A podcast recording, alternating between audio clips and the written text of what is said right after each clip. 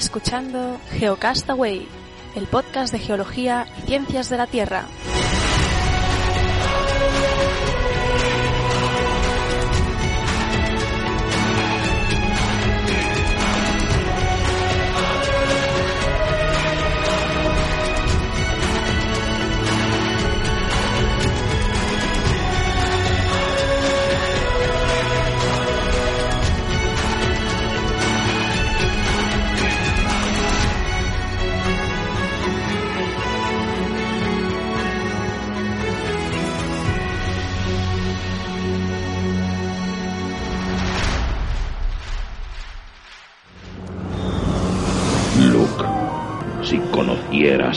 Poder del reverso tenebroso, Obi-Wan no te dijo lo que le pasó a tu padre.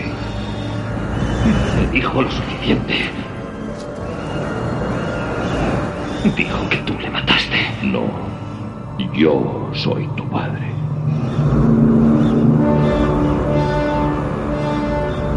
Saludos, genófagos del mundo. Bienvenidos a la Estrella de la Muerte. Soy Darth Vader. No, es broma. Esto es Geocastaway, el podcast de geología y ciencias de la Tierra número 73. Error, Mentira, número 74. error. Junio del 2016 y bueno, perdonadme mi voz, pero hay que grabar y no he podido tratarme mejor mi preciosa y delicada voz. Oscar, ¿qué tal? Por cierto, os saludo desde El Salvador, estudios centrales. Y Oscar en, en otros estudios centra- descentralizados en, en la floresta. ¿Qué tal? Te ha faltado poco tiempo para quitarme el título de estudios centrales de la península ibérica. Pues bien, aquí contentos, disfrutando de la resaca electoral, nunca mejor dicho, en sentido negativo, no, no positivo, pero bueno, asumiendo lo que nos viene para adelante. Y del Brexit, ¿no? También. Y del Brexit, sí. Un poco preocupado por estas tendencias homófobas y... Y- y xenófobas. y xenófobas, sí. Un poco lo que está pasando en Estados Unidos, lo que está pasando en Inglaterra... no Bueno, pero es la decisión del pueblo. No se puede hacer Sí, nada el contra eso. pueblo es soberano, pero a veces uno se asusta de lo que pasa por ahí. Bueno, No me gustan las tendencias que hay. bueno, hay que respetar todo, todas las tendencias. Sí, respetamos Vicent, mucho, pero es- no me gusta. Hola, ¿qué tal? No ¿Qué fuiste tal? a ver Yo- el Solar Impulse, pero estuvo cerca No, de lo vi tu en la casita. tele, pero porque estuve preguntando y no y, y porque tengo unos amigos que trabajan en la zona del aeropuerto por si ellos sabían si se podía ver, pero yo no- yo entendí que no no dejaban dejaban ir a verlo. Por No era un evento público, vaya. no era un vaya. evento No, público. no lo viste ni a ni a Pero lo vi, aterrizar, ni- lo, lo vi aterrizar en la tele porque aterrizó y bueno, nos despertó, no, eh, a- aterrizó como a las 7 y 20 o 7.40, se luego sobre las 7 y media de la mañana. Y, y entonces lo escoltaban primero dos, dos Eurofighter y luego aparte hicieron también el numerito los de la, la, la brigada, ¿cómo se llama? Águila, ¿no? ¿Cómo se llama? Bueno, el escuadrón de exhibiciones aéreas del ejército español y con, que echaron ahí con los chorros Me los- pillas los- que no, no domino demasiado. no, pues eso. Y el, bueno, el, el tema es que, claro, estaban a las 7 de la mañana, venga a pasar aviones por encima de la ciudad, con lo cual, eh, así un poco. Sí, y alguien con- se quejaba mucho del ruido por Twitter. No, pero que la gente, Pero- claro, no se lo esperaba, porque lo del Solar Impulse, nosotros sí que lo habíamos hablado, yo ya he hablado con algún amigo, pero la, entiendo que la mayoría de gente eh, se quedó... ¿Qué está pasando? que El Solar Impulse no hacía ruido, ¿no? Claro, y es- eso es una de las cosas de los comentarios que estábamos hablando. Es decir, que el pobre, los pobres hombres estos que vienen desde Nueva York hasta Sevilla sin una gota de combustible y luego el Eurofight, dos Eurofighters, la patrulla Águila, o, o creo que se llama así. La patrulla y- canina también. ¿o Y, no, y empieza a dar, empiezan a dar tal y se gastan, se gastan lo que, lo que cuatro Boeing ni de vuelta a Nueva York, ¿no? Pero bueno, ahí, ahí está bien. Vamos, que y- estuvieron quemando combustibles fósiles para nuestro Para el Solar deleite de los Y- geólogos. Y de lo y, y a conforme a lo que decía es que tampoco la, la cosa está de entrar en política, pero vamos que justo antes de las elecciones me llegó un, un meme de estos que ponía había dos había dos versiones, ¿eh?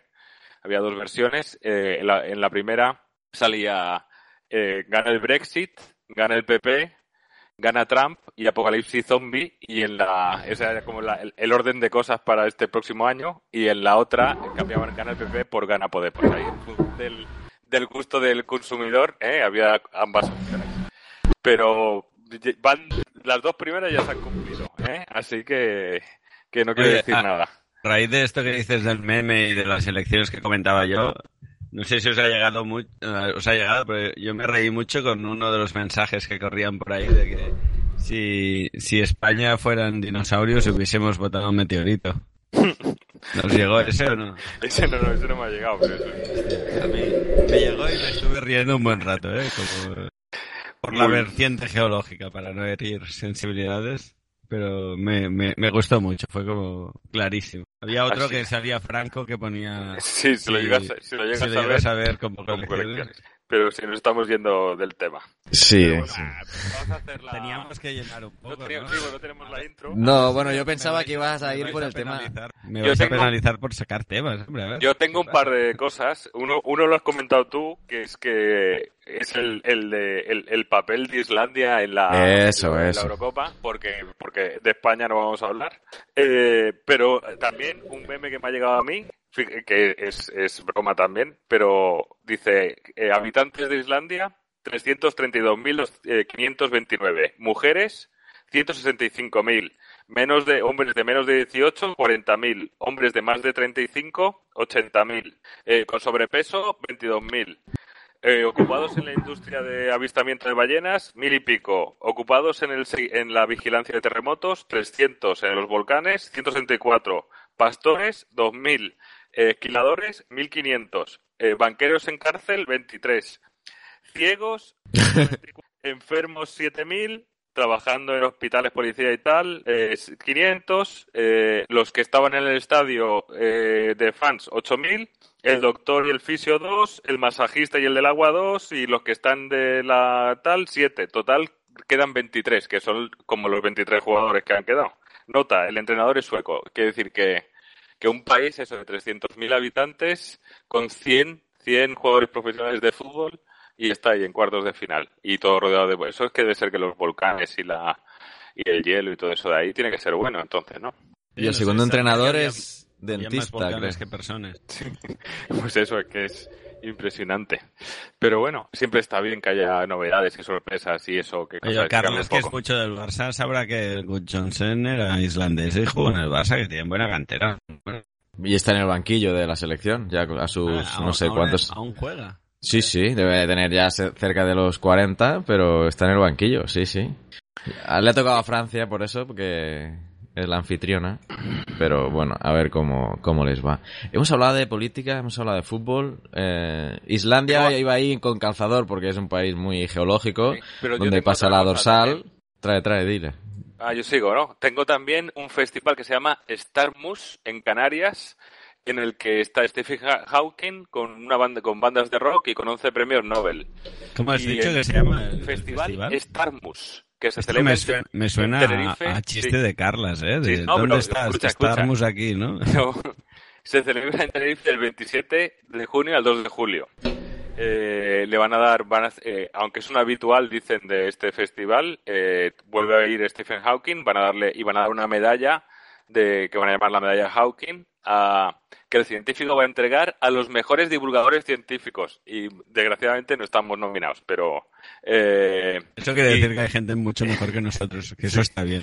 Eh, y bueno, que bueno, van a hacer diferentes actividades, pero entonces destacan, por ejemplo, que también van a estar los del equipo del LIGO que controla las ondas gravitacionales, como David Gross y Barry, Barry Barish, eh, escritores de ciencia ficción, el Neil deGrasse eh, Tyson, eh, François Engler, que es de los de de Higgs. Luego, como también es un festival de música, van a hacer un recordatorio a Bowie y dicen que está Brian May, que es un habitual porque es un astrofísico.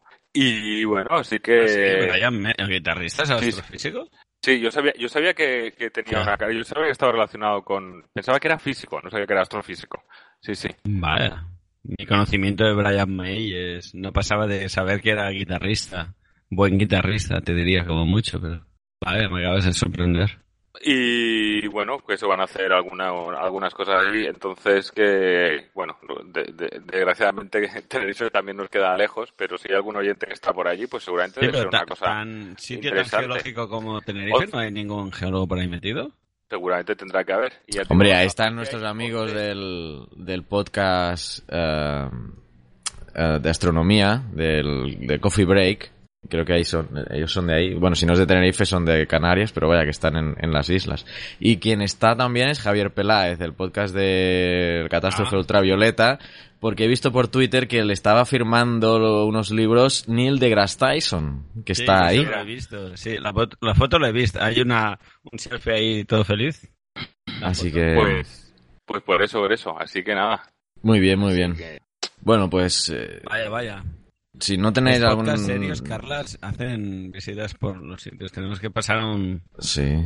subir un eslabón y empezar a hacer eh, re- retransmisiones de entregas de cosas, ¿no? No, ya dije que tuviéramos, que teníamos que ir en la próxima edición de la, de la, la- la cumbre de medio ambiente, que no sé dónde, va a ser.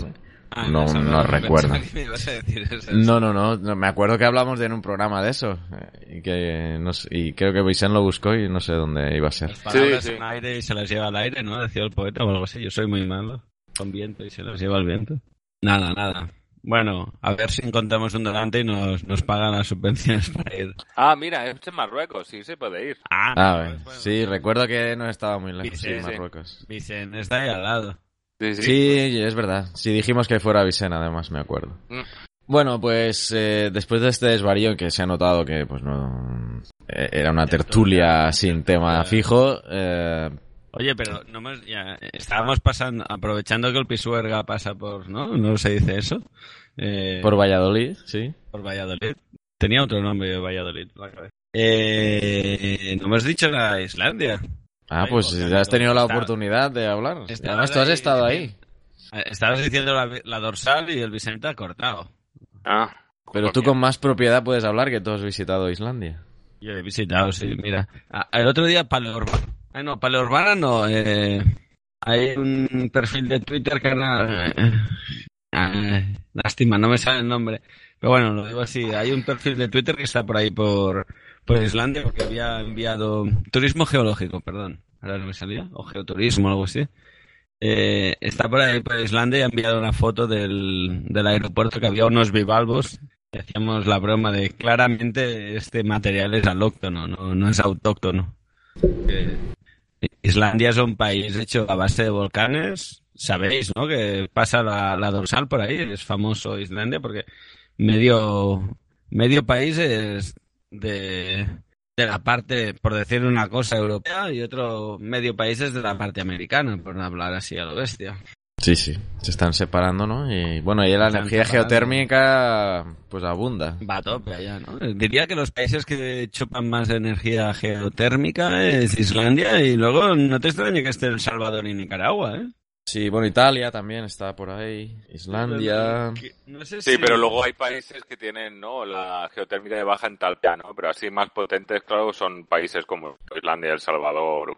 Sí, diría que Islandia, Salvador, Nicaragua están bastante arriba. No, no sabría decir. Islandia me la jugaría que es el primero. Bueno, chicos, sí. voy- voy a decir una cosa. Yo no creo que vaya a haber tercera selección, lo estábamos hablando antes, pero si hay terceras selecciones, podríamos hacer un. Podríamos buscar los, los programas electorales de los principales partidos y, y ver los, la- los planes energéticos y una cosa así. Ah, Eso Porque se, es ha una de las hecho, cosas. eso se ha hecho desde el Colegio de Geólogos, ya que estoy metido en el Colegio de Geólogos. Ah, ¿y qué tal? ¿Y cómo ha salido? Porque Antes estaba de- mirando cosas. Me, me y- vas a poner el aprieto, no me acuerdo. No te acuerdes. Estoy en vacaciones, A ver, que. que Eh, no, pero sí obviamente- que se hizo antes de justo antes de las elecciones eh, que de- los de estas partidos- o de las de diciembre. de las de las otras de las otras que los partidos y recuerdo también en las en las estatales de aquí en Cataluña me acuerdo las catalanas eh, que se hizo también justo antes de que empezaran las elecciones cuando están todos en promoción pues que fueran a hablar sobre temas de interés geológico y que hacer un poco de debate y aquí en Cataluña se hizo y ya, esto ya estoy suponiendo, pero diría que en, en la sede central, siempre digo en Madrid, pero lo correcto es decir, en la sede central del Colegio de Geólogos también este había hecho alguna cosa de este tipo.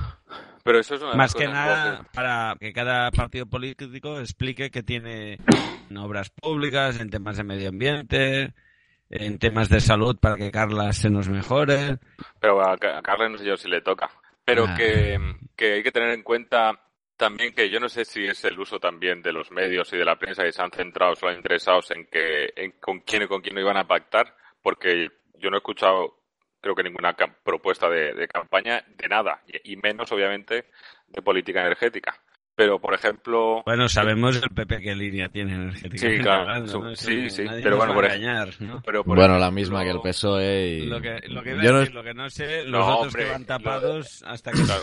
Unimos, Unidos Podemos, que también agrupa en cierta forma o ha recogido mismo. parte de ECO, Es todo que lo habla mismo. de, Si queréis hacer un debate Eh, político, me meto, ¿eh? Porque pero mi, por las, mi no, opinión... habla de las renovables y de cerrar nucleares como Garoña. No todas, pero por lo menos algunas. Y Ciudadanos, por ejemplo, habla de, de quitar el fin el fin del impuesto al sol. De, de- Ciudadanos con el tema del impuesto al sol lo tenía bastante claro. por eso, ¿no? O sea, que eso sí. O sea, y, y- y el PSOE no lo, no lo he encontrado, pero vamos, que, que, que yo creo que por lo menos la política esta energética de impuesto al sol y todo eso, yo creo que todos estaban. Y creo menos que, el menos el PP, creo que la- el resto de, de partidos políticos españoles el tema del impuesto al sol lo tienen Sí. claro. Lo que no entiendo aún, como la Unión Europea no le ha tirado de las orejas al PP por este tema. No, no, la Unión, la Unión Europea. Mm, ¿Me podéis explicar qué es el impuesto al sol? Es lo de eh, a- a- ahora en ve- en vez de si produces energía solar, en vez de ayudarte te penalizan. Ah, vale, ya. Te- Lo que tienes que pagar el eh, Hay que digamos decir todo que el si es una producción de menos de 10.000 kilovatios hora, estoy hablando así eh, de Sí, lo- supuestas, ¿eh? No, lo seguro que la estoy en un cagando. ¿eh? semanal Pero- o en un mensual, eh. Yo seguro que la estoy cagando, pero bueno, al final, a los que te- nos autoproducimos en, en casa a pequeña escala, lo digo porque yo tengo una plaquita solar, eh, no nos penalizan, pero a- cuando llegas a 10.000 kilovatios hora o algo así, ya, ya- que son muchos, ¿eh? Sí, pero tenías, tienes que pagar el enganche, tienes que estar comprando siempre, tienes que estar, no sé, ten- tenía unas cuantas cosas. Sí, que hay, un hay un serio. Un día, si queréis, también nos metemos ahí y lo miro. Pero bueno, que, que, que yo sepa, eh, fue- eh, lo denunciaron al tribu- a un tribunal europeo y, y le han dado la razón al gobierno español. ¿eh? Han, han dicho que como sus políticas de ayudas y de incentivos, y como hablan decir eso, ¿eh? que pueden hacer lo que quieran. Así que la- nada. Con la de pasta que nos hace falta, no, solo falta que nos den pasta de ayuda. La Unión Europea, todo lo que se recorde ya les va bien. Así que nada. Pero bueno. Sí, la Unión Europea va camino de desaparecer, o sea que, bueno.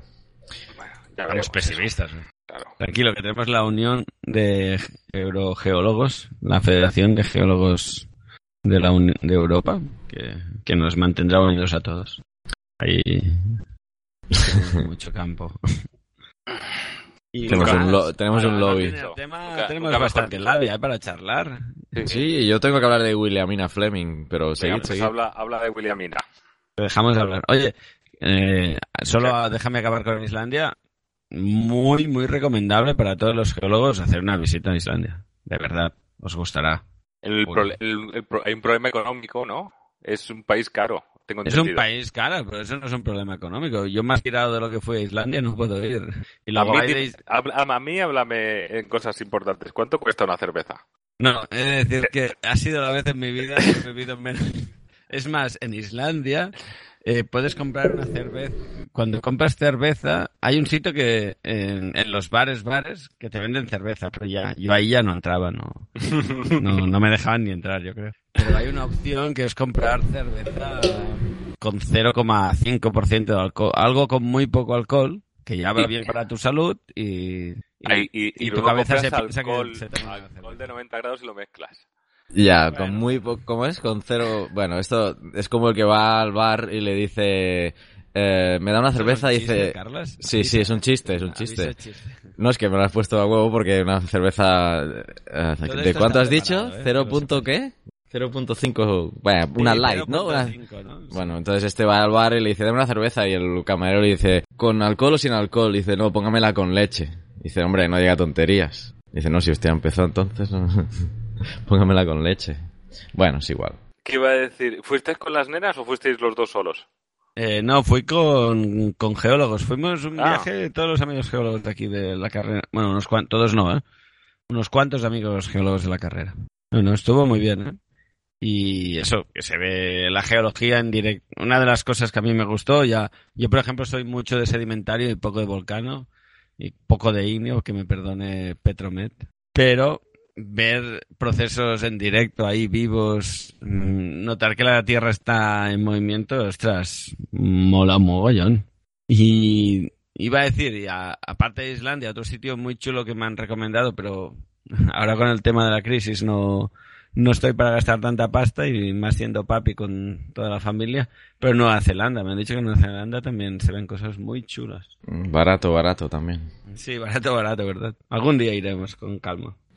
Pero bueno, lo que os decía, eh, en Islandia entonces bivalvos en el aeropuerto, pero en el resto del aeropuerto, eh, fuera del aeropuerto, todos serán rocas volcánicas y la mayoría básicas porque es de dorsal, ¿no? Lo digo bien, sí, ¿no? Sí, sí. sí. Bueno, vas a darte el beneficio de la duda. Yo creo basalto, que ¿no? Eh, sí. ¿No sabéis, Carlas, el chiste de basalto, lo sabes o no? Basalto, basalto, el que no y acababa gritando. Acababa gritando. Veo que estás muy enfermo, Carlas. Si no reaccionas a esto, es que estás fatal. Sí, no, estoy muy mal. Wilhelmina Fleming. Venga, explica. ¿Quién es Wilhelmina Fleming, por favor? Bueno, pues esta era una no mujer. conocía, ¿eh? No, no, yo tampoco, pero bueno, en la historia de la ciencia pues tiene su, eh, su hueco. Y, bueno, que- es una... Que te corte, hay que destacar el papel de la mujer que siempre queda como muy oculto parece que, que no tenga mucha influencia en el mundo de la ciencia, pero desde hace muchos años tenemos mujeres que han hecho cosas bien interesantes. Sí, bueno, y nosotros hemos traído bastantes al programa también, ¿eh? Relacionadas con, más que nada con la geología y las ciencias de la Tierra, incluso la astronomía, como es el caso de hoy de Williamina Fleming, una escocesa nacida en Dundee en 1857 y que, ah, bueno, acabó trabajando en Estados Unidos, eh, falleció en Massachusetts, Boston, en 1911 y pues bueno fue, fue una mm, astrónoma aunque no empezó de astrónoma.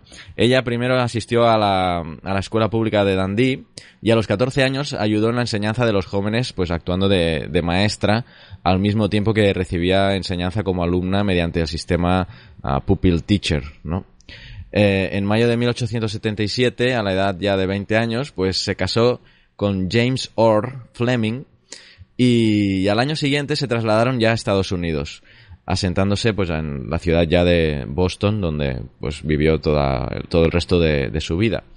Cuando quedó embarazada de su hijo Edward en, el, en 1879, am, pues tuvo un pequeño problemita que es que su mujer, su, su marido, perdón, la abandonó, viéndose obligada a encontrar trabajo para poder mantenerse tanto ella como, como su hijo. No, no, no sabemos por qué, ¿no? Fue que la, que la abandonó. Eh, entonces tuvo que buscar empleo, trabajó como empleada del hogar en la casa de Edward Charles Pickering, que da la casualidad que era un famoso profesor de astronomía, y ella empezó trabajando como empleada del hogar, ¿eh? Y también este Edward Charles Pickering era director del Harvard College Observatory. Y bueno, pues tenía, estaba frustrado este hombre porque no, eh, no estaba muy contento con su, su asistente. Y, y un día, bueno, aquí no sé si ya es leyenda o, o la fama, pero bueno, declaró que seguramente su asistenta podría desempeñar mejor el trabajo que, que el propio asistente que él tenía, ¿no? Que era, era un hombre. Ah, así que eh, la cuestión es que en 1881 Pickering le acabó ofreciendo a, a, a Wilhelmina un empleo temporal, ¿no? En el observatorio para hacer tareas bastante rutinarias de, de oficina y también iniciando algunos cálculos matemáticos. Pero bueno, eh, parece que funcionaba bien eh, en lo que hacía y pronto pasó a ser miembro permanente del personal de investigación poniéndola, poniéndola a cargo de decenas de otras mujeres jóvenes que fueron empleadas para hacer cálculos matemáticos. Esto seguro que lo habéis visto en algunos documentales si os gustan las cosas de, de cómo empezó la astronomía o eh, sobre todo con el, con el tema también de, de en esa época, ¿no? Finales del, de- del siglo XIX, se empleaban mucho, mucho las mujeres para tenerlas ahí de maquilas haciendo cálculos, ¿no? Y este, pues este es uno de los procesos que, que, que hablan aquí. Ah, siendo Wilhelmina, pues jefa de, de este grupo de jóvenes mujeres, eh, que hacían estos cálculos matemáticos. Obviamente hoy pues esto ya lo hacen las computadoras y pero en ese momento pues ella las dirigía con una disciplina implacable. Incluso pues las temían, eh, la temían y la admiraban a partes iguales. además, corrigió todos los originales de las publicaciones del observatorio ayudó a elaborar un sistema de asignación de estrellas, que probablemente es por lo que pues, es más conocida, que básicamente consistía en asignar una letra que dependía de la cantidad del, hidrógeno observado en su espectro. Las estrellas clasificadas con la letra A estaban formadas por hidrógeno casi en su totalidad, las clasificadas con la letra B contenían menos hidrógeno y así sucesivamente. Y bueno, este sistema que se inventó Wilhelmina le sirvió a Annie John Cannon como base de su trabajo, el cual mejoró para desarrollar una clasificación basada en la temperatura. Así que en los siguientes 30 años de su vida, pues colaboró con el análisis fotográfico de espectros estelares.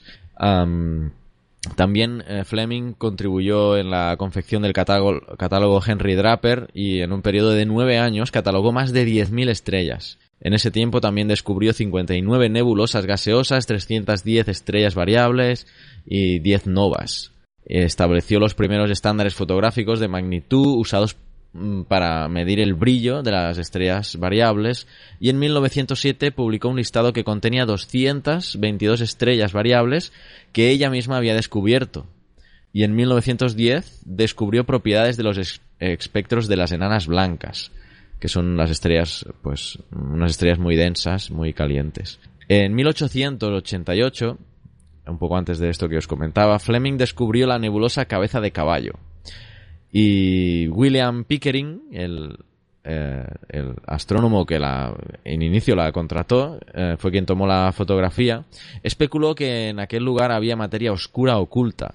Ya en los artículos y libros siguientes, eh, Williamina Fleming no aparece en los créditos, eh, ya que John Dreyer, el principal encargado de recopilar información para el primer catálogo, el catálogo, el primer catálogo índice, perdón, eliminó su nombre de la lista de objetos que descubrieron, atribuyendo todas las aportaciones a Pickering. Ya sin embargo, en el segundo catálogo índice, en 1908, ya Fleming recibió los créditos que le, que le correspondían. Pero bueno, todavía vemos que en una primera instancia eh, pues la quitaron de, como autora, ¿no?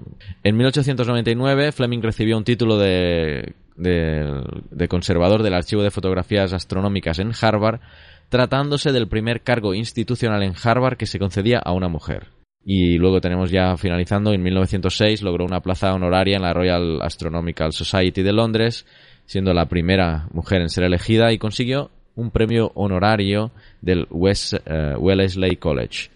Eh, ya poco después de su muerte, la Sociedad Astronómica de, México la galardonó también con la medalla Guadalupe por el descubrimiento de nuevas estrellas y bueno y otras entidades astronómicas pues la consideran como una de las primeras mujeres astrónomas y la que inició este catálogo con esta clasificación y murió bueno murió ya como dije en Boston ya de una de pulmonía en 1911 y esa es un poco la vida, ¿no? De, Williamina Fleming. Eh, curiosos sus inicios, ya que la abandonó su esposo y empezó trabajando como, bueno, pues como tareas de, en el hogar de este astrónomo que la acabó contratando y, bueno, ¿qué hubiera sido, ¿no? De, de ella si no este este famoso astrónomo Edward Charles Pickering pues no le hubiese dado la oportunidad de trabajar en, eh, con él en, el observatorio.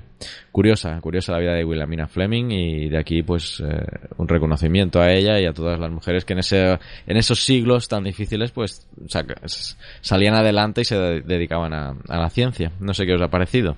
Eso, ¿no? Las vueltas que, que, da la vida y las cosas que tiene que hacer, sobre todo las mujeres, ¿no? Para poder obtener y trabajar y desempeñar y les dé una oportunidad, pero bien. Ahí estamos. Muy bien, pues eh, si queréis dejamos la intro aquí, me voy a beber un vaso de agua porque cada vez tengo la peor la voz y seguimos con el programa.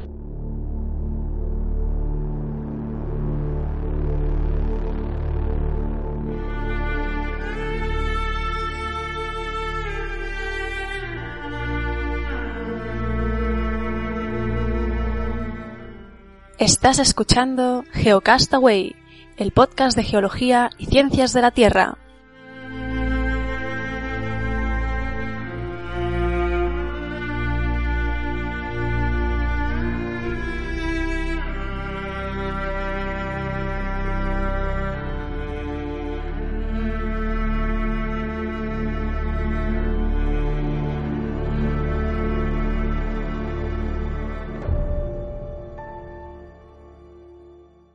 Exploración espacial por Naum Chazarra. Hola a todos. Este mes el Curiosity se ha movido unos 275 metros en su camino hacia la ladera de Aeolis Mons, pero lo verdaderamente importante es que estos días se han publicado los resultados de un par de investigaciones muy interesantes que nos aportan datos sobre momentos puntuales de la historia del planeta. El primero de los descubrimientos es el hallazgo de tridimita, un polimorfo del cuarzo, en las muestras tomadas de un afloramiento conocido como Buxin en julio de 2015.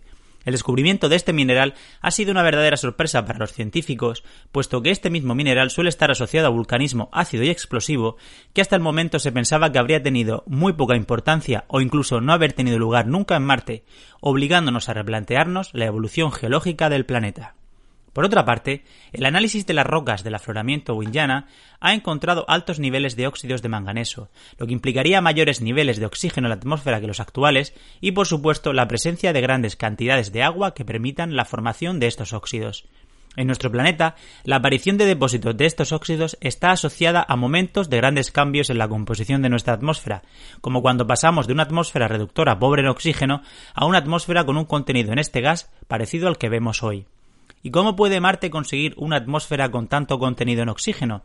Seguramente, cuando Marte comenzó a perder su campo magnético, la radiación comenzó a descomponer las moléculas de agua en hidrógeno y oxígeno, perdiendo, por la escasa gravedad, las moléculas de hidrógeno preferencialmente, que escaparían al espacio y reteniendo las de oxígeno, de las cuales una gran parte acabó formando posteriormente parte de las rocas en forma de óxidos. Pensando en el futuro de la misión, los científicos a cargo del rover han pensado en un nuevo objetivo que podría estar a su alcance, y es investigar lo que se conoce como líneas recurrentes de ladera, esas marcas oscuras y alargadas que aparecen en algunas laderas de cráteres de Marte y que podrían indicar la existencia de flujos de agua estacionales, de los cuales al menos dos están en Aeolis Mons. Debido a los estrictos protocolos de protección planetaria, el Curiosity observaría este fenómeno desde la distancia, a través de fotografía para estudiar cambios y con los análisis de ChemCam, ya que eh, tendría totalmente prohibido acercarse a tomar muestras por si algún organismo de nuestro planeta hubiese sobrevivido al viaje y pudiese contaminar estas zonas que por lo tanto podrían ser más favorables para la vida que la propia superficie del planeta donde el rover se encuentra. Viajando un poco más lejos, un nuevo modelo sobre la corteza de hielo de Encélado, satélite de Saturno, y uno de los cuerpos más activos del sistema solar, afirma que su corteza helada tendría un espesor medio de 20 kilómetros y uno mínimo de aproximadamente unos 5 kilómetros en el polo sur, prácticamente donde vemos todos los geysers surgir de su superficie. El núcleo rocoso tendría un radio de aproximadamente 185 kilómetros, sobre el cual habría un océano de 45 kilómetros de profundidad, por lo que el volumen de este satélite estaría formado en un 40% de agua líquida con una salinidad parecida a la de nuestro planeta, convirtiéndolo de nuevo en uno de los puntos de mayor interés astrobiológico de nuestro sistema solar. Esto es todo, que paséis un feliz verano, un saludo.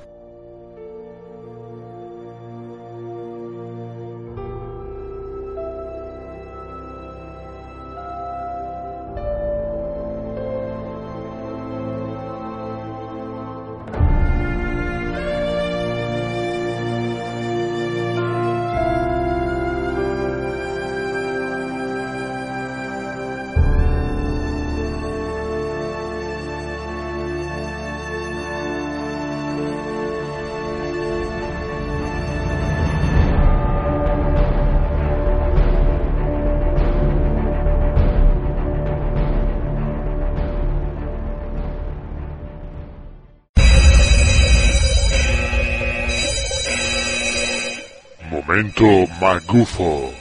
Lo que vais a escuchar ahora es pseudociencia.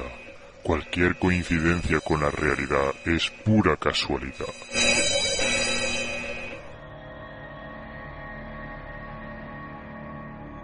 Saludos amigos, bienvenidos a este momento magufo con voz de Darth Vader. Hoy no traigo una magufada propiamente dicha, pero sí quiero hablaros de algunos mitos de los que se habla cuando pues tratamos el tema de los, de los terremotos. Y que os puedo decir que en mis visitas a Carles, en El Salvador, pues alguna gente cree en algunos de esos mitos que vamos a comentar. Eh, por ejemplo, uno de los mitos muy difundido es que los animales anuncian los terremotos. Y bueno, la verdad es que aunque sí tienen una sensibilidad a las ondas de baja frecuencia, es bastante difícil que puedan detectar las ondas primarias y secundarias. Y puede ser que unos segundos, muy pocos segundos antes, pues sean capaces de ver que la onda se aproxima. En cualquier caso, ya están detectando un fenómeno que ya se ha producido, o sea, el sismo ya se ha producido en su epicentro y pues con su mayor sensibilidad para detectar estos eh, cambios eh, de frecuencia, pues sí puede ser que eh, detecten un sismo. En cualquier caso, no nos lo van a anticipar días o semanas antes. También tenemos otro mito, el cual habla de que se pueden predecir terremotos. Hay gente que pues pone fecha y hora a un sismo, pues dos, tres, cuatro, un año antes de que este suceda, ¿no? Y pues esto no es así. Sí sabemos, o sí se sabe dónde hay mayor probabilidad de producirse un terremoto y lo que se hablan es de eh, pues probabilidades, ¿no? Pero mm, predecir, así como predicen los que tiran las cartas, eh, pues no, no se puede. También hay otro mito en el que pues dice que nos despertamos antes de los temblores, como si sintiéramos algo acercarse. Y bueno, puedes tener algo de realidad, puede tener una vinculación con esto que os decía, con también los animales. Y puede ser pues que cuando estamos dormidos, pues somos algo más sensitivos a la hora de recibir eh, estas ondas, en cualquier caso cuando ya se han producido eh, el sismo. Pero bueno, mm, hay gente que incluso mm, dice sentir dolores de cabeza, mareos, zumbidos, ansiedad, eh, y pues probablemente eso no sea realidad. Otro mito es que los terremotos ocurren cuando hay clima seco y caluroso o después de una sequía. Y bueno, esto parece ser, cuenta la historia, que Aristóteles fue el que eh, propuso esta idea de que los movimientos telúricos se producían por vientos calurosos atrapados en cavernas. Hoy sabemos que es por el choque de placas y en cualquier caso pues no hay ninguna influencia del clima, ¿no?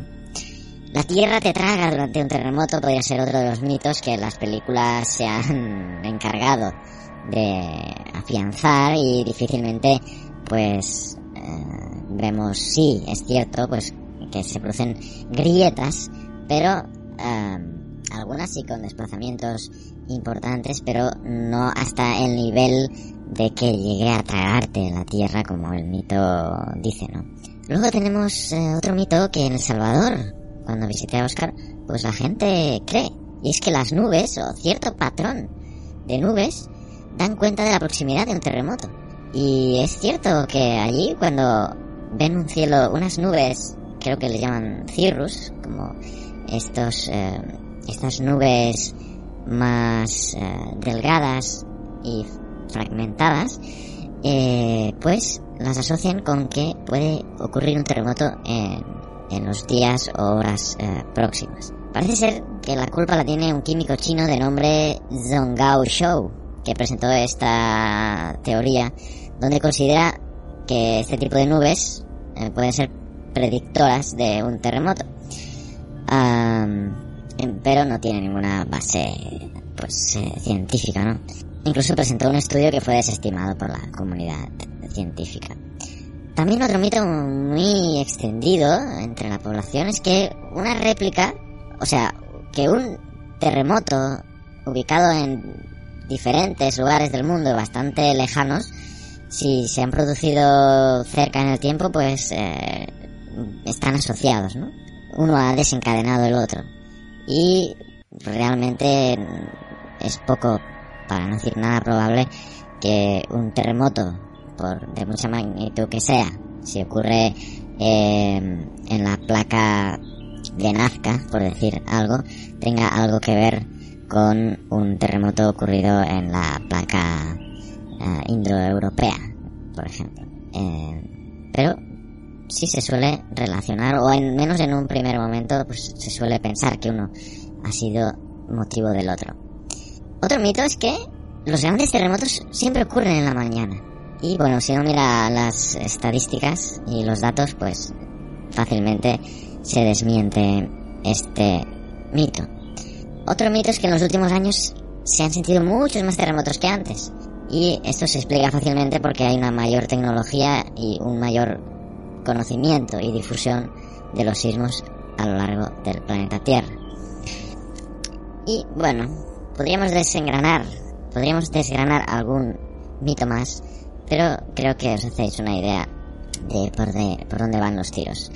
Además, no tengo la voz muy fina, ya que pues ya veis que Carles me ha contagiado de la última estancia que hice en El Salvador y bueno, aquí estoy nuevamente en mi isla, que por cierto nadie ha intentado adivinar dónde vivo. Mejor estaré más tranquilo aquí con mi hamaca y mis palmeras. Hasta el mes que viene.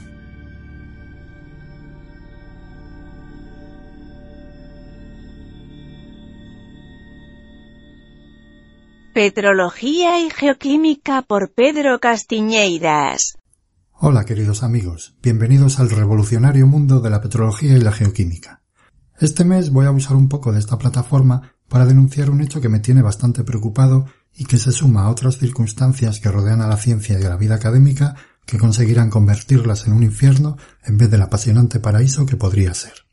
Los científicos en general nos empeñamos en dar una visión atractiva de nuestra tarea, lo maravilloso que resulta plantearse preguntas sobre el funcionamiento de nuestro mundo y poder responderlas sin recurrir al miedo ni a la superstición, con la herramienta más poderosa que posee el ser humano y que es lo que realmente nos diferencia del resto del universo, nuestra capacidad de razonamiento. Estando en la universidad, además, podemos incluir nuestra labor docente, el entrenamiento de esa capacidad de razonamiento, la transmisión del conocimiento adquirido a lo largo de la historia a las nuevas generaciones y la enseñanza del pensamiento crítico. Y sin embargo, en nuestra cotidianeidad las cosas son muy diferentes.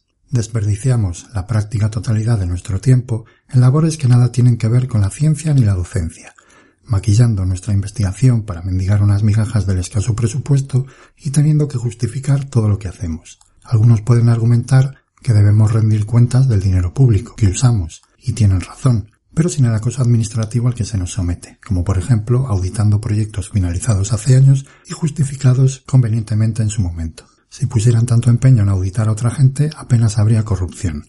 Pero esos auditores se rigen por el dicho, piensa el ladrón que todos son de su condición. Lo más triste es que las cosas van a peor, a mucho peor. No me llegaría con un año entero de programas para mostraros la situación, así que me voy a centrar en lo que está ocurriendo ahora mismo en la Universidad Complutense bajo el mandato, el yugo diría mejor, de nuestro rector Carlos Andradas. Tomaré como punto de partida la reestructuración de los másteres. En nuestra facultad ofrecemos cuatro másteres, y por alguna extraña razón, esa máxima que todos conocemos que establece que cuanto menor es el número de alumnos, mejor es la enseñanza, no se aplica en el caso de la universidad moderna. Así, el rectorado nos comunicó a mediados de este curso que asignaturas con menos de ocho alumnos no se iban a ofertar el curso que viene, y que además tendríamos que replantear los másteres de cuatro con itinerarios especialidades, debíamos reducirlos a dos. Tras una complicada negociación, nuestro equipo de canal consiguió que nos dejasen impartir tres. Imaginaos la situación, vais al médico y os dice que os tiene que amputar los cuatro miembros. Le lloráis un poco, le pedís que sean solamente dos y accede. Al final sales hasta contento porque has conservado un brazo y una pierna. Has triunfado, te has impuesto los deseos del médico. Lo que no sabes es que al médico le daba igual. Es más, solo era necesario cortarte las uñas. Pero él ha usado su autoridad para engañarte. ¿Por qué? Bueno, digamos que cobra comisiones por miembro amputado. Pues imaginaos el cuadro a estas alturas. Por un lado, todo el mundo deseoso e ilusionado por tener la oportunidad de generar unos nuevos másteres de última generación, super novedosos, mega excelentes y giga estupendos, en los que todos los alumnos querrán matricularse. Por otro lado, la cruda realidad de los departamentos luchando por tener su pedacito del pastel. Y mientras tanto olvidamos la verdadera razón por la que nuestros másteres no tienen alumnos. Los precios impuestos por la Comunidad de Madrid son excesivos y los hacen poco competitivos frente a otros másteres de geología como los de Oviedo, Bilbao, Granada o Barcelona. El verdadero problema no es que nuestros másteres no sean buenos, es que son muy caros, pero ya no pensamos en eso. Es más, nuestro rector aparece al poco tiempo recibiendo la medalla al mérito de la Comunidad de Madrid junto con el resto de rectores de la provincia. Y esto me hizo sospechar. ¿Cómo es posible que el rector le siga el juego de esa manera tan sumisa a la causante de que nuestra universidad no encuentre solución? Más tarde, cuando ya todos estábamos enfrentados por culpa del máster y nos encontrábamos en el peor momento del año, que es el final del curso, el rector nos lanza otros dos ataques. La reestructuración de departamentos primero y luego la de centros, donde se nos comunica que seremos reducidos a dos departamentos anexionados a la Facultad de Biología, la puntilla que nos faltaba. Y sí, admito que la Complutense podría necesitar una reestructuración y que este punto venía en el programa del rector. Pero, ¿venía también que sería ejecutado de esa manera tan torticera, después de tener a los departamentos enfrentados por el máster y justo antes de las vacaciones? Solo por esos dos pequeños detalles nos debería quedar claro que hay algo oculto tras esta imposición.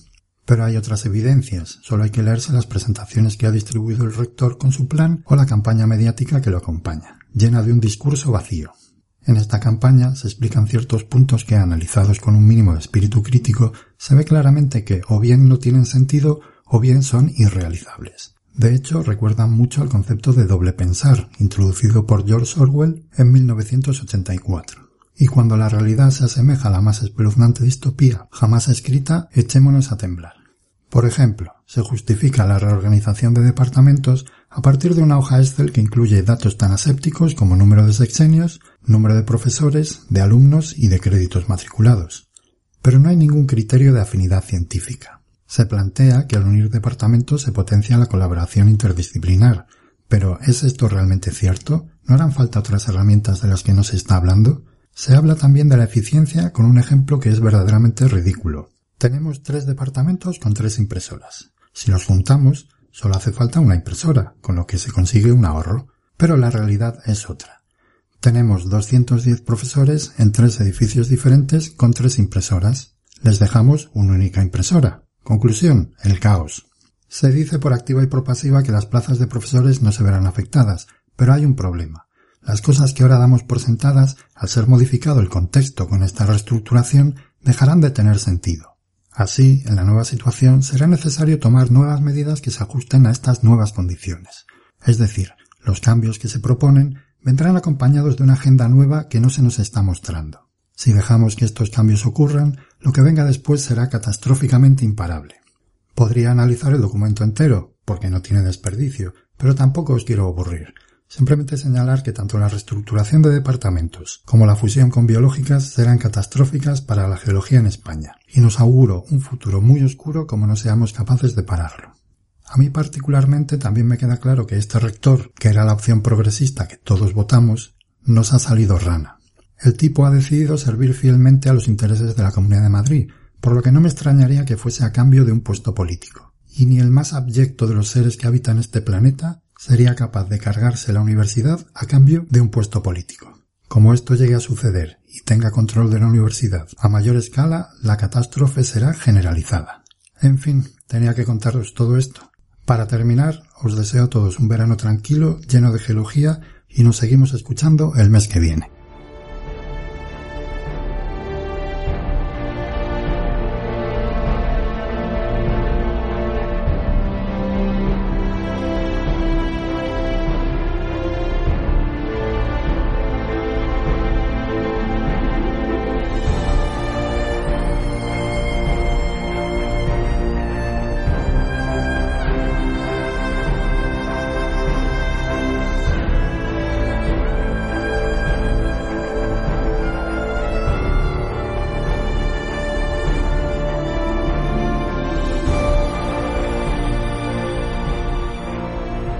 Paleontología con Fernanda Castaño. Hola amigos de GeoCastaway, soy Fer Castaño. En esta edición post-Brexit y post-Mexix voy a comentarles una noticia fantástica.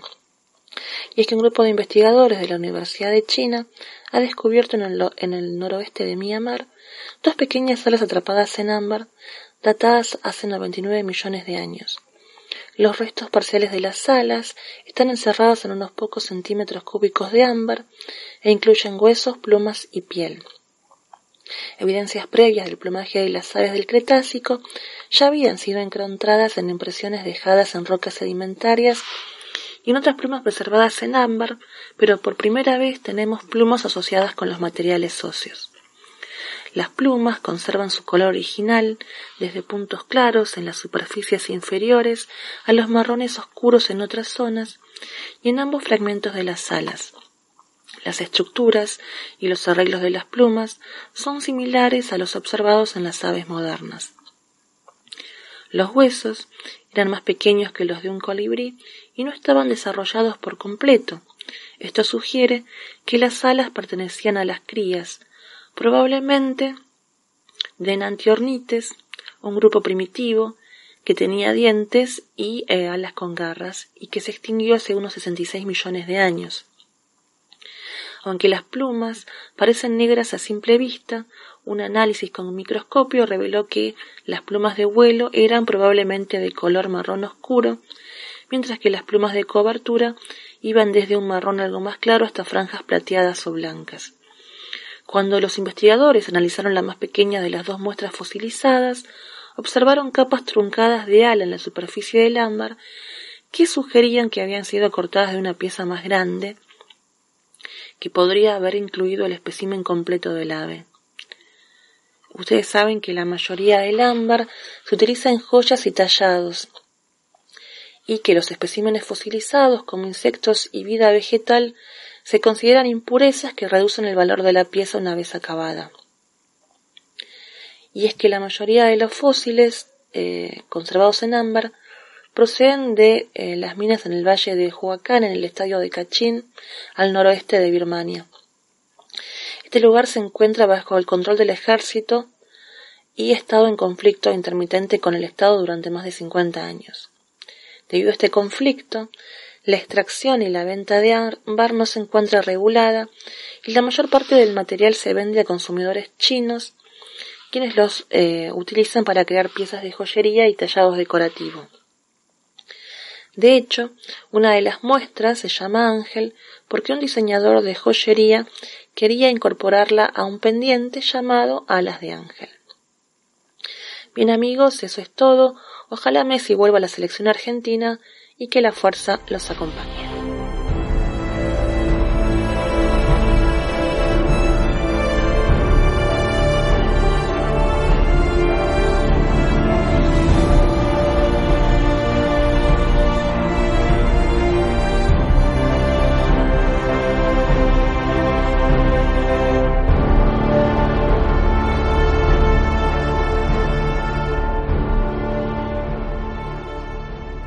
La Videoteca Geocastaway. Saludos geonáufragos, bienvenidos a la Videoteca Geocastaway.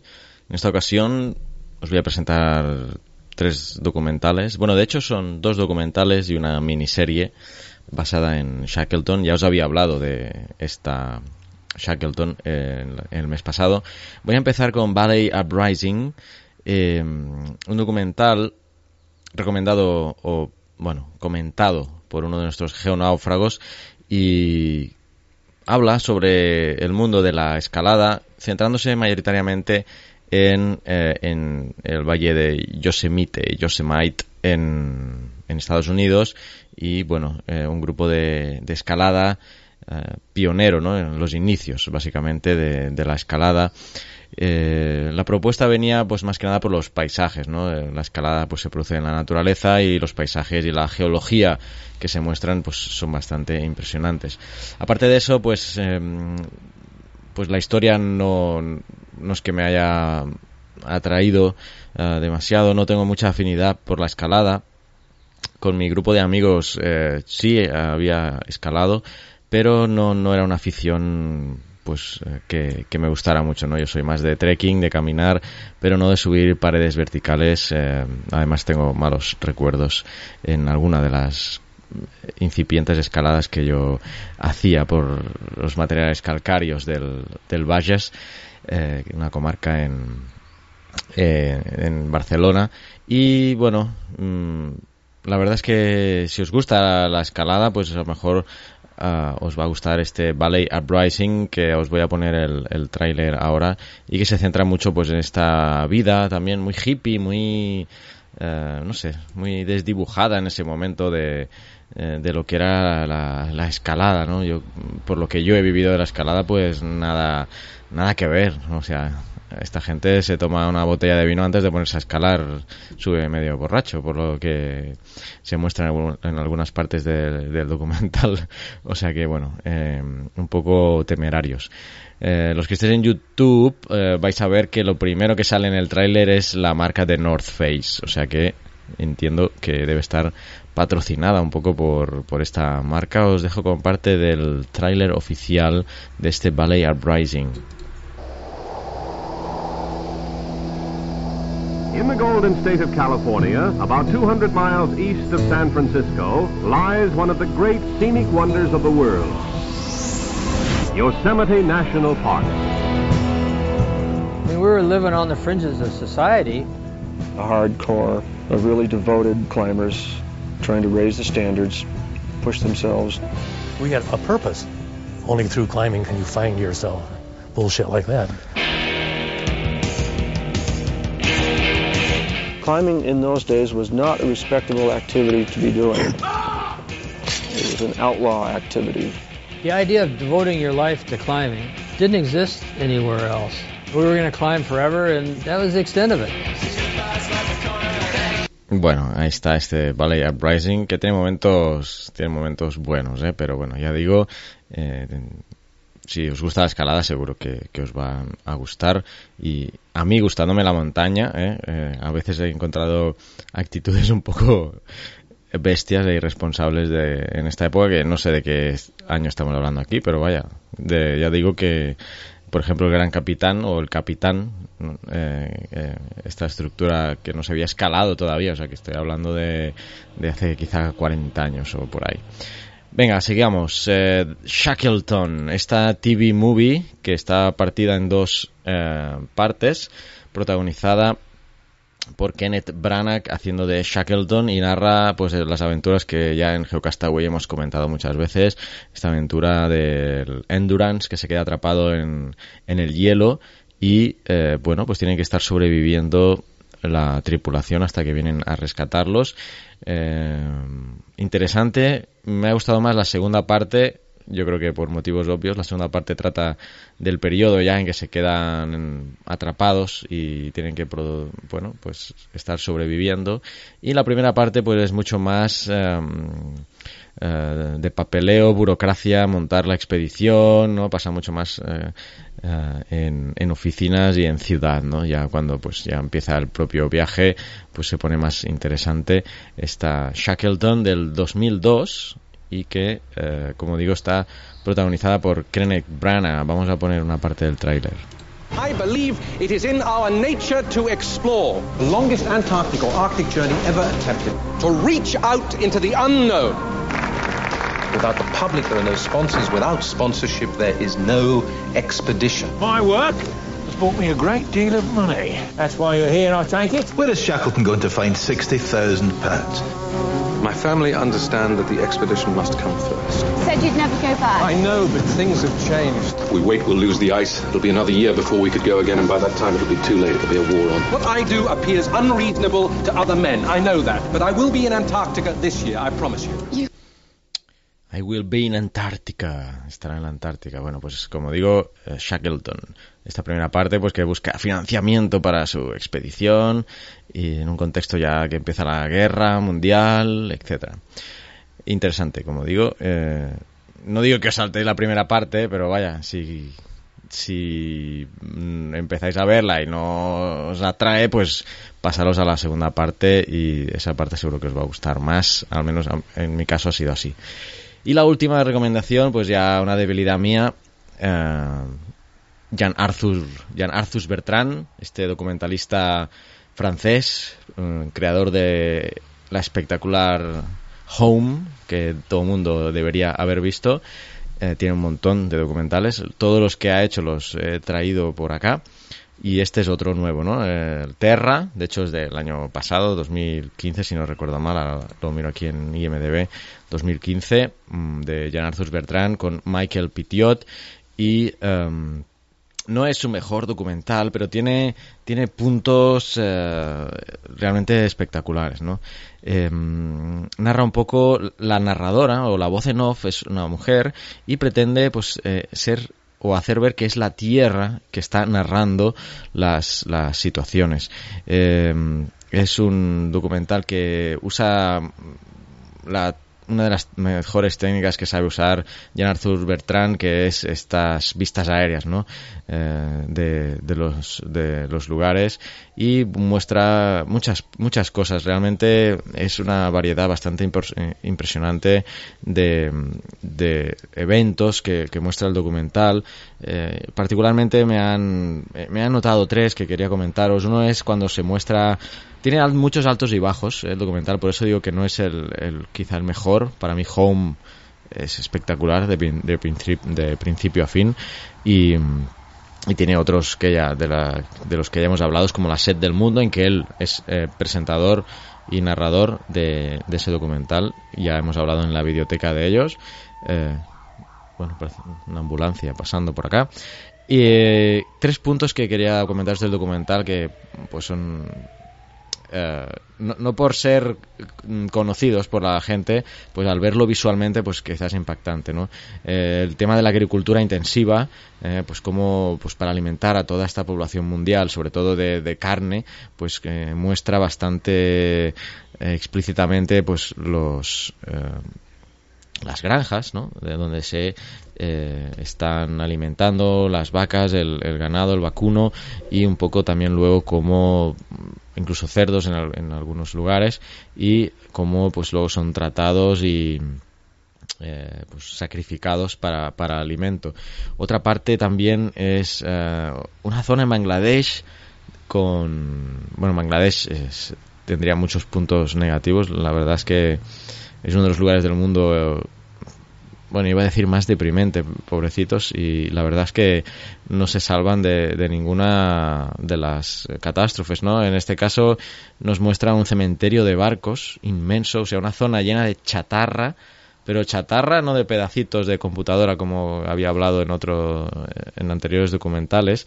Uh, en este caso son barcos enteros y barcos y barcos que los van desmenuzando poco a poco y la verdad es que impacta ver, ver eso, ¿no? Y lo último, pues eh, muestran en, en, Denver, quiero recordar, un, almacén lleno de animales eh, disecados o, animales muertos eh, que no están en peligro de extinción y pues bueno, eso, así lo menciona el documental, ¿no? Que no están en peligro de extinción y aun estando en peligro, pues también, ¿no? Pero bueno, como no están en peligro, pues se los cargan y los usan pues para hacer zapatos o para hacer eh, ropa, maletines, ¿no? Y entonces hay decomisación, cosas de, hechas con animales que han matado y, y se muestran ahí, ¿no? Eh, bueno, pues da, da que pensar, ¿no? También un poco en la sintonía de, de del vídeo que hicimos en Geocastaway sobre, sobre el ser humano, ¿no? Sin, sin ser pretencioso ni querer llegar a la altura de este documental ni, ni de nada de lo que ha hecho Jan Arthur Bertrand, pero la filosofía de lo que quería mostrar en ese eh, ser humano que tenemos en Geocastaway, uh, pues va un poco en la línea de Extraterra, ¿no? Que, que sí os recomiendo, quizá de los tres, yo es el que pues recomendaría fervientemente. Yo lo he visto en Netflix y, uh, y no sé si en alguna otra plataforma puede estar ahí. Eh, bueno, pues nada más, eh, el tráiler, ¿no? Pues me quedaría dejaros con el tráiler. Pasaros por la página de janarthusbertrand.org, ahí está todo lo que ha hecho este hombre, y os dejo con el documental o el tráiler de Terra y hasta el mes que viene, que será julio. Adiós.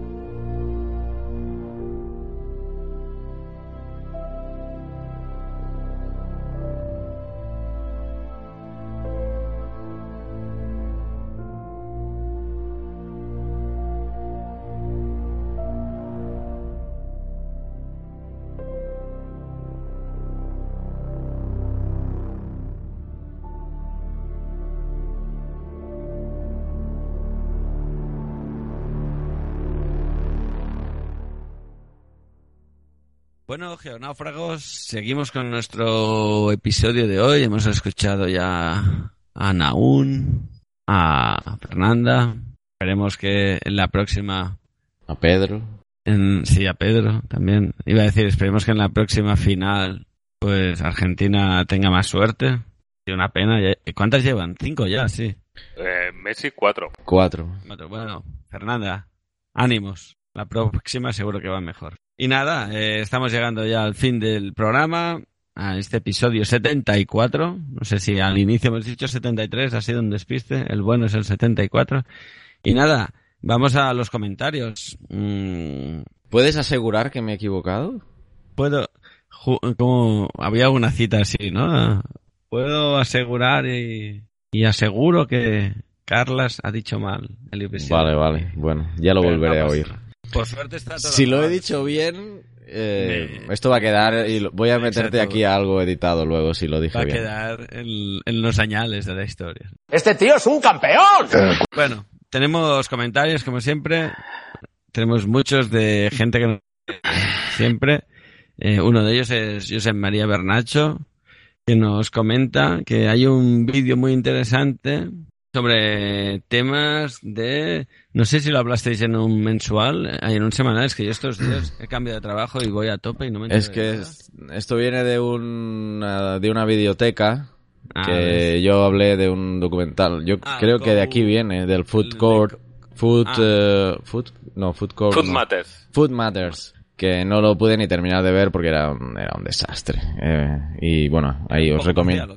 Bueno, instaba a meterse pastillas por un tubo. No sé yo que, quién patrocinaba Ah, ese- eso. en los 90 debía existir a saco, porque a mí me suenan unos cuantos de esos, ¿eh? Bueno, pues es bastante años 90. reciente.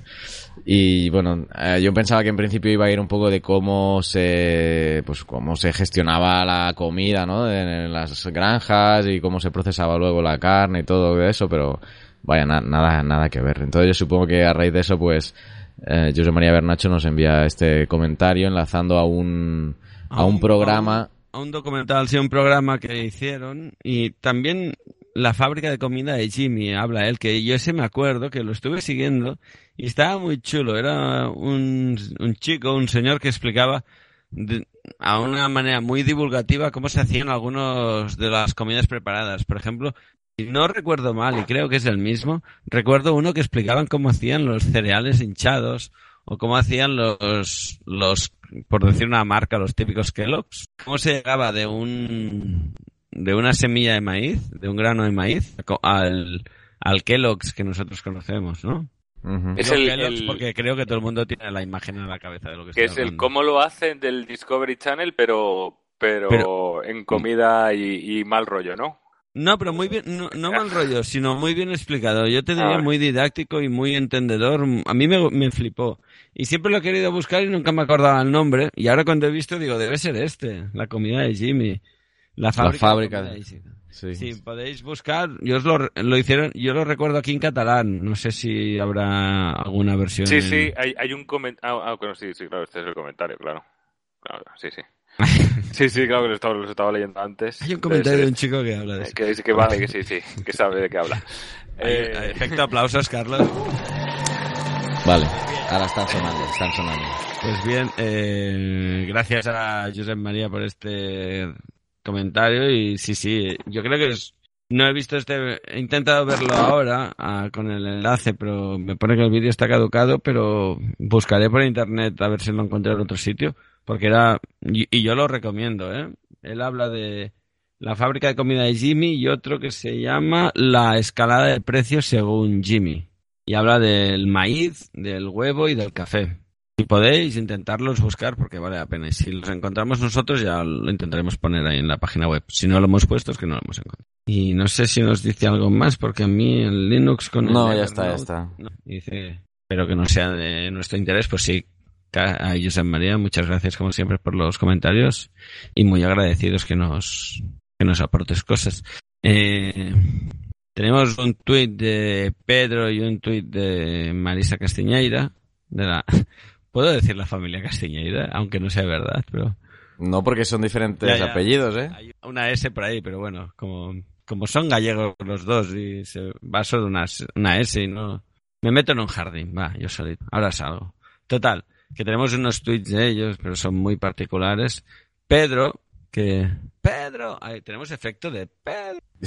bueno, me pones trabajo, ¿eh? Me pones trabajo. Te pongo mucho trabajo, ¿eh? eh y el Oscar es para... Eh, Pedro nos ofrecía, que no sé si Carlos lo quieres enlazar con algo, pero nos ofrecía unas posibilidades interesantes que yo creo que estaría guay, que pudiéramos compartir de alguna manera. Sí, él tiene, a ver, tiene unas alfombrillas para ratón con la tabla cronoestratigráfica y luego eh, eh, eh un mapa geológico, quiero recordar. Dos, ¿no? Uno, sí. Y, y ya está. Bueno, entonces nos preguntaba si pues que, los tiene ahí que podíamos sortearlos. Entonces nosotros todavía no hemos pensado qué podríamos hacer, aunque como se acerca el verano y ya sabéis que ah, tenemos pues el tema de las fotos eh, con el hashtag geocastverano, pues no sé si a lo mejor a partir de podríamos hacer algo, ¿eh? A partir de eso, pues para septiembre eh, podríamos acumular las fotos y hacer un sorteo entre ellas. Es lo que se me ha ocurrido ahora en, en un Plis Plus. Pero bueno, como el tema de Geocastaway verano lo llevas tú, Oscar, decide. Sí, sí, yo encantadísimo. Creo que sería muy chulo, sobre todo si tenemos eh, oyentes, oidores, siempre dudo. Oyentes, oyentes. Oyentes, ¿no? Oidores Escuchantes. Es que en catalán, en catalán, iba a decir en catalán, en catalán, lo diría diferente. Eh, pues, eh... Pues nada, que desde ya empiecen. Geocastaway verano 16, hashtag Geocastaway verano 16, porque ya en junio yo creo que habrá gente ya que tenga. Geocast, Geocast verano 16, que así es más corto. Sí, sí, ¿qué dije? Me equivoqué otra vez. Geocastaway. bueno, Geocast verano 16. 16.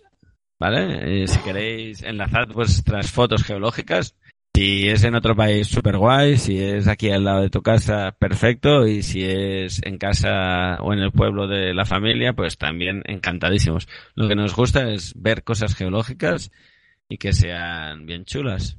No, no vale hacer una foto al portátil con una foto de algún sitio. Eso no. Eso queda feo, ¿no? Eso queda feo. Pues bueno, por ahí intentaremos canalizar eh, estas aportaciones de Pedro, que también agradecemos mogollón que Pedro nos haga estas aportaciones. Y por último tenemos así que me toque a mí charlar un poco un mail de Marisa Castiñeira, bueno, un mail, un, comentario de Marisa Castiñeira, este ya no lo agrupo, lo separo, que es sobre un vídeo que, que hemos colgado desde Geocastaway, que Carla siempre está ahí detrás, que habla sobre el ser humano y nos dice estupendo vídeo, cada vez mejor en esto de editar vídeos de divulgación. Vemos, vemos la... ¿Hay alguien ahí riendo? Sí, Vicen le hace gracia el vídeo, quizá. No, pero y el comentario de antes, este vídeo lo pasó en clase ella y está y nos envió la foto de ella con la camiseta de Forsterite May the, first, the Forsterite be with Diría you. que es la primera vez que la veo así puesta en con alguien. Es nuestra modelo oficial, también podemos decir, de Marisa. O sea que en un mismo lugar está con la camiseta de, eh, que, que, hicimos el logo de la Forsterita, que, que, empezó el tema, por cierto, pues Pedro, y presentando en clase el vídeo de, del ser humano que, que montamos para el canal de YouTube. Así que, bueno, muy contentos de que generemos material que lo podáis usar en, en, clase, claro. Sí, sí, la idea nuestra cuando hacemos algo es que se pueda utilizar por todos los lados. Pues, pues dice, Marisa te, echa florecillas, Carlas, dice que cada vez editamos mejor los vídeos, o sea que editas mejor los vídeos y que están muy bien y que, que le damos muchas razones para ser seguidora, encantada de darte razones y, y que le repite esta idea a sus alumnos, que la tierra no le pasará mucho por nuestras acciones, a quien le importa es a nosotros. Comparte el, mensaje y, y, dice que, por ejemplo, la subida de grados en la temperatura del planeta o de metros del nivel del mar es una minucia para la Tierra, pero muy importante para el ser humano. Que lo utilizará para despedir sus clases del curso y que muchas gracias. Y nosotros le damos las gracias a ella porque, porque nos utilice, que ya está muy bien. Y por seguirnos, claro, como no. Y dicho esto, con un 8 de un bizcocho, le paso el, el turno al señor Vicentocho. Sí, porque... Ya, ¿cómo está hoy el Oscar? Está, Oscar está fino. De hecho, me ha quitado hasta el comentario. El de Marisa ya me tocaba a mí, pero... Ah, sí, es que los otros dos míos eran tan básicos. Perdón, perdón. Bueno, a verás. Tú, te voy, a, te voy a hacer un comentario, leer el comentario de J-Link Nintendo sobre el vídeo de Sheldon Cooper, le gusta la geología y hace... Pero la geología no es nada en sí misma, es solo física y química. Ahí lo deja, buscando también un poco la controversia. No sé si lo dice en serio, tipo troll, o, o es una ironía. No sé, J-Link Nintendo, manifiéstate. A lo mejor no, Y no eres luego- seguidor del podcast, solo viste el vídeo y pusiste esto, pero si escuchas el podcast, comenta. decir que solo es física o química, pero sin geología no habría ni física y química, que es lo que siempre se dice y ya está, ¿no? Tampoco hay problema. Sobre el vídeo este de Blackfish Son derivadas, Matters, ¿no? eh, el plan y todo eso, eh, Salvatore Vicentini dice muy interesante, esperando el próximo, que muchas gracias. Y Manuel Calderón también dice que muy bueno. Y por último, y ya termino, es que Pedro también eh, pasó, pasa que yo no lo tengo entero, no sé si vosotros lo tenéis entero o lo habéis reenviado, eh, donde podía encontrarla. Estuvimos hablando de las lupas y un link, un enlace, pero pasa que yo en el- aquí en el, en el, en el Evernote no, no tengo el enlace entero. Esta aplicación de Evernote falla, pero sí, Sí, que en no, pero- timeline Pero creo que de tú lo Twitter Está retuiteado, está en la cuenta de Twitter y Sí, si todo- alguien quiere o le interesa que mire nuestra cuenta de Twitter de Geonáufragos y ahí lo tendría que ver y si no que miren el perfil también de Pedro Castiñeira. Eso No, es. pero a ver, esto lo, este link lo pondré en el post, o sea que... que, No hay eh, problema, Estará en muchos sitios. Sí, no, pero él, como a raíz Pues- de la persona que quería saber un poco más de, de microscopio y de lupa, pues eh, Pedro nos, nos envía una en concreto que, pues, con la que ha tenido experiencia. Es una lupa de, vamos, yo voy a decir el nombre aquí, da igual. Eh, magnicenter.com, vale 32 euros. Y voy a poner el link en el post para, para que lo veáis, los que estéis interesados. Y no sé, y si la acabáis comprando, decid que, que vais de parte de Geocastaway, a ver si nos llaman y dicen, eh, pues muchas gracias. Sí. Así que eso, pues ya está, ya está, ya están todos los comentarios. Vale, eh, yo ahora estaba pensando, oye, que no hemos dicho nada, pero eh, ayer creo que era, eh, no sé si lo acordáis, una historia que estuvimos hablando de nuestro amigo también Chisco Roch, que en un bar un día tomando una cerveza esperando a Ruge Mata, eh, vio que en el suelo había un sirénido, un, un posible, ¿cómo era? Un cráneo de un sirénido. Y lo comentó por las redes sociales y ahí a través, no sé si Paleo Urbano, Sí, sí. no sé, no sé quién le contestó, ah, sí, es interesante. Y esto llegó hasta una universidad de Berlín. Y, pues decir que ha acabado la, la pieza, ayer le estaban haciendo el TAC en el hospital, ayer habían fotos del TAC que han podido determinar que es de unos 43 millones de años, si no recuerdo mal. Y nada, si buscáis por internet veréis que, que ya la cosa está para adelante y seguiremos este tema. A ver si. Tengo pendiente una entrevista con Chisco desde hace mucho tiempo y siempre voy atrasándola. A ver si la enlazo con mil temas que tengo pendientes de él y este tema también, que es bien interesante. Y ya está. No. Ya por mi parte ya no digo nada más. Muy bien, pues no sé, no falta nada más, ¿seguro? Seguro. No, ¿tu chiste, Carlos? Ah, sí, mi chiste. Venga, que yo me tengo... Niño, niño, te van a traer carbón los reyes por repelente. ¿Pero qué tipo de carbón? ¿Lignito? ¿Huya? ¿Turba? ¿Antracita? Sigue así, sigue, chaval. Pensaba que iría por carbono 14, Carla. Bueno, No, hombre, ¿nos ha gustado? no, ¿Cómo que no? no, no, no. Sí, el chivo, el chaval repelente. eh, Bueno, hasta el mes que viene, último Carlas, No, el aunque mes que viene- programa. no No. justifica. Al mes que viene, mes que viene es julio. en Sí. julio... Agosto, sí. quizás. Ah, sí, sí, julio sí. Sí, sí, en julio, julio, pero... Julio, sí, sí, Vicen, te julio, quiero ahí, julio. ¿eh? Julio, en julio sí, pero haremos, lo haremos antes, lo haremos antes, yo creo. ¿Dónde te vas? ¿Dónde te vas? Yo no voy a ningún sitio, yo este año no voy a de Sevilla a Valencia y de Valencia a Sevilla. Así que no, ¿qué más? Bueno, Eh, vale. Así que nada, pues nada chicos, eh, paséis Decimos adiós. Un buen, sí, un buen mes de julio, ¿no? Bueno, julio ya acabado. Junio. acabado. Ah, junio. ¿Cómo estamos ya. hoy? Uy. Vacaciones, necesitamos vacaciones todos. Vacaciones. Venga, Venga, ch- Ah, chicos, adiós, suscribiros al boletín, al podcast, eh, a todos lados. Adiós. Y ahora os dejamos con una canción que se llama el Bla Bla Bla Oficial, un grupo de música panameño llamado Azúcar Ácida y los podéis encontrar en azucaracida.com. Adiós.